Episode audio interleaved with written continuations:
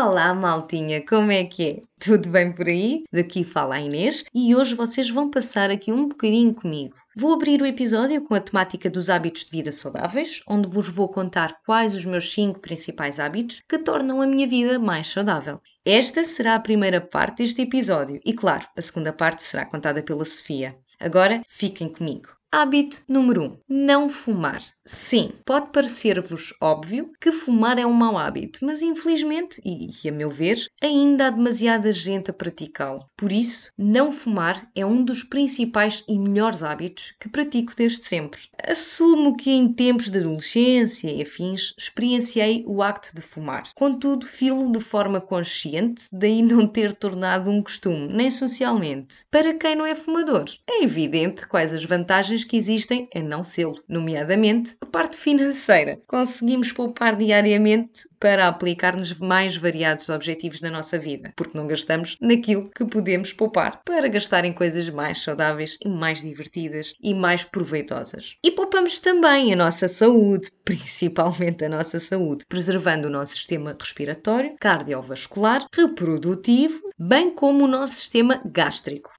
Aqui no sistema gástrico podemos então evitar úlceras, cancro do estômago, do pâncreas e, além disto, prevenimos o envelhecimento prematuro da pele, essencialmente ao nível do rosto. São só vantagens aqui a nível de saúde que nós podemos preservá-la. Existe ainda a questão social. Se não fumarmos, estamos também a poupar a saúde dos outros. Portanto, para quem é fumador, deixar de fumar é das melhores mudanças de hábitos que se pode fazer. Se é difícil, não sei por experiência própria mas tenho conhecimento de que é um dos vícios mais difíceis de eliminar, embora seja totalmente possível. Aproveito para deixar aqui uma dica. A medicina natural dispõe de tratamentos terapêuticos para acabar com o vício de fumar. Então, como é que isso funciona? A terapia pode eliminar, então, a necessidade de nicotina no organismo e eliminar a mania de fumar, que é vista como um distúrbio sintomático do foro psicológico. Dou-vos então como exemplo uma terapêutica que é a auriculoterapia esta terapêutica apresenta resultados eficazes e comprovados no tratamento de tabagismo, entre outros inúmeros tratamentos de foro psicológico, fisiológicos, patologias crónicas agudas inúmeras. Hábito número 2: reeducação alimentar.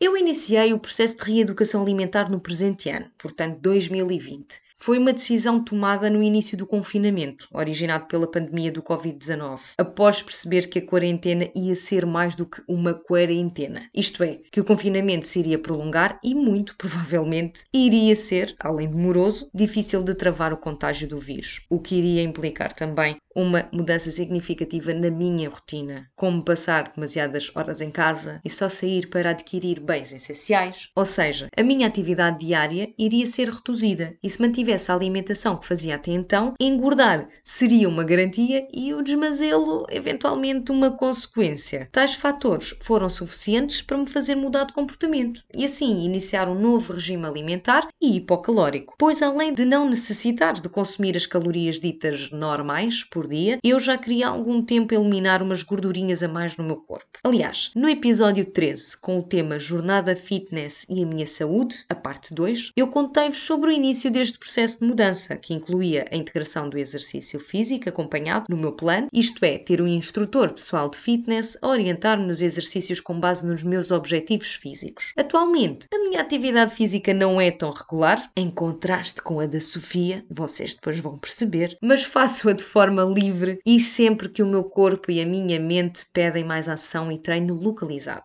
No entanto, a componente da alimentação é uma preocupação diária, não obsessiva, mas controlada, de modo a não voltar ao estado inicial e essencialmente a ter um estilo de vida o mais saudável possível, tratando o meu organismo de forma holística, ou seja, num todo. Concluindo, estes são os principais cuidados diários que eu pratico, provenientes desta minha reeducação alimentar. Primeiro, aumento da ingestão ingestão de água. Tenho então como limite mínimo um litro e meio e tento que o consumo seja mais próximo dos 2 litros. Segundo, reduzir ao máximo os produtos alimentares processados. O meu objetivo mesmo é vir a eliminá-los definitivamente no seu consumo, mas atualmente tento ao máximo reduzir para que seja uma alimentação mais natural possível. Mas também tento reduzir ao máximo os glícidos, isto é, os hidratos de carbono ou os açúcares. As gorduras saturadas também e vários outros macronutrientes e micronutrientes que vou reduzindo o consumo o máximo possível, precisamente para que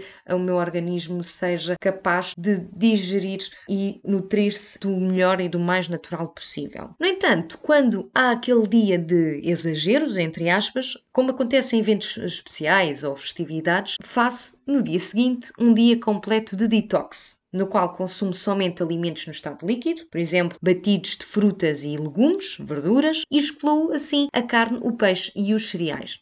Ou então, também mediante os compromissos para os dias seguintes a estes exageros, opto por praticar o jejum intermitente de 16 por 8, isto é, 16 horas de jejum, com uma janela de 8 horas de ingestão de alimentos, até deixar de ter a sensação de inchaço abdominal causado por transtornos do trato gastrointestinal, que, noutros episódios também que abordámos as questões de saúde e o fitness, também vos contei que tenho o síndrome do cólon irritável, portanto é muito importante para mim ter um regime alimentar saudável e livre então destas coisinhas menos boas que a alimentação dos dias de hoje nos traz. Hábito número 3: retirar o calçado logo ao entrar em casa. Então, este é um hábito que eu já queria ter implementado desde que tenho a minha casa própria ou seja, que já não vivo na casa dos meus pais, que me casei e adquiri a minha casa. Mas por isto não fazer parte da cultura portuguesa, eu não tinha conseguido arranjar forma de, entre aspas, justificar este costume aos convidados, às visitas, pois da minha partida do meu marido já era algo praticado. No entanto, surgiu a pandemia do Covid-19 e com ela uma diversidade de cuidados em prol da saúde pública, que vieram a ser legalmente introduzidos na nossa sociedade. Foi então a oportunidade ideal para implementar este hábito na minha casa, sem quaisquer preconceitos e na sua totalidade. Todas as pessoas que recebemos deixam os seus sapatinhos à entrada ou na impossibilidade de fazê-lo. Procedemos à desinfecção das solas dos sapatos, peço à pessoa para levantar no seu pezinho e tenho um borrifador com álcool para borrifar a sola de um sapato e depois do outro. E quando já estão desinfetados, passam por um tapete destinado a esse fim para secar e poderem circular pela casa. Mesmo quando esta pandemia terminar, vamos manter este hábito e ter sempre aquele tapete como alternativa a jeito com desinfetante, pois nós queremos tornar um hábito de estilo de vida saudável para o ambiente na nossa casa, porque o que vem de fora traz muitas coisinhas más para dentro de casa. Se esta é uma das formas de poder eliminar isso, é isto que vamos manter como hábitos saudáveis na nossa própria casa. Hábito número 4: controlar o pensamento excessivo, overthinking. Este é um hábito que finalmente consigo praticar. Durante os últimos anos eu sofri com isto do overthinking. Tratam-se de pensamentos persistentes que vão além de uma preocupação normal, acontecem diariamente e trazem sentimentos de medo e inquietações que provocam angústia e nervosismo, ao ponto de, quando ocorrem obsessiva e desordenadamente, bloquearem a nossa mente e desencadearem o distresse e aumento do receio de fracasso. É possível que com isto se desenvolvam distúrbios psicológicos de maior dimensão, enquanto o overthinking que não for controlado. No meu caso, quando os sintomas começaram, ou seja, a ansiedade, preocupação demasiada com projetos futuros e em solucionar problemas, pensar constantemente em situações atuais e sentir-me consumida como se tivesse uma dimensão extrema na minha vida, sem conseguir encontrar solução nem mudar para outro pensamento, entre outros sintomas. Eu ficava num estado de ansiedade que me levava ao choro e perdia de certa forma o discernimento para perceber os meus pensamentos e a capacidade de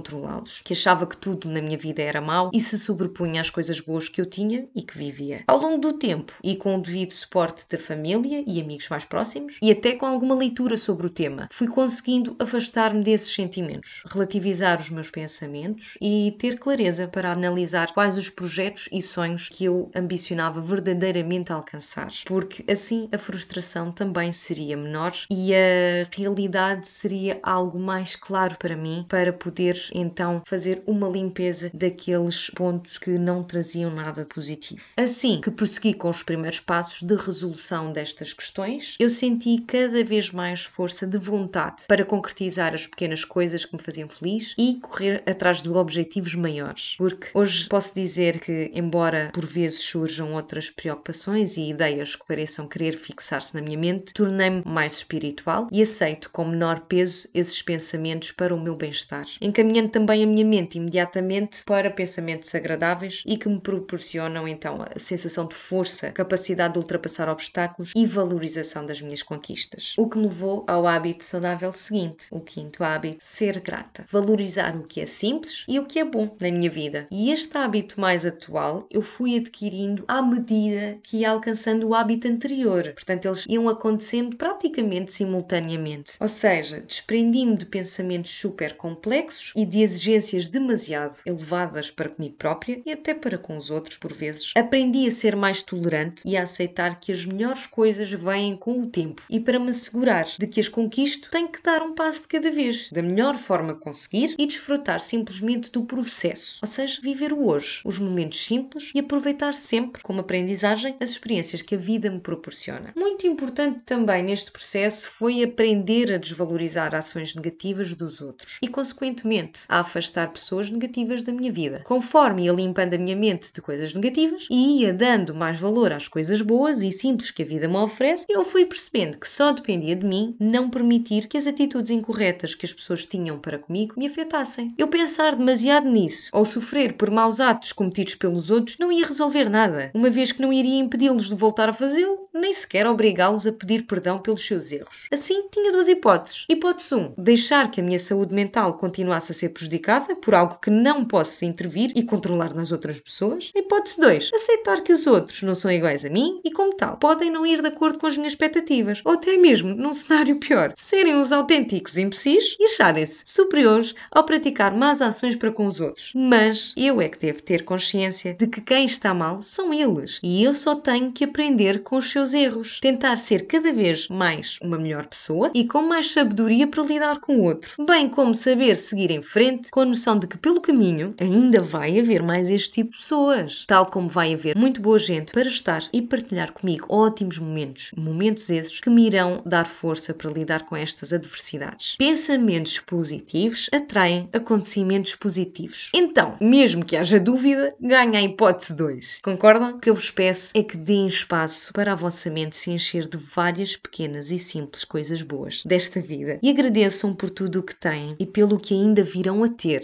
Vão ver como isso muda a vossa percepção das coisas menos boas e vos torna ainda mais capazes de vencer. Maltinha, eu espero que tenham gostado deste momento aqui comigo, em que partilhei convosco os meus 5 melhores hábitos atualmente. Tentei fazê-lo de forma sucinta, mas completa. Agradeço-vos muito por me ouvirem e honestamente espero que vos tenha sido útil este tema. Por isso, já sabem, se quiserem que desenvolvamos melhor algum tópico abordado neste episódio ou se tiverem curiosidade em saber mais sobre alguma questão que considerem também pertinente ver esclarecida para vocês próprios, entrem em contato connosco na nossa página do podcast Anything But You, que nós faremos os possíveis para vos esclarecer e até ajudar. Muitos beijinhos e até ao próximo episódio. Tchau!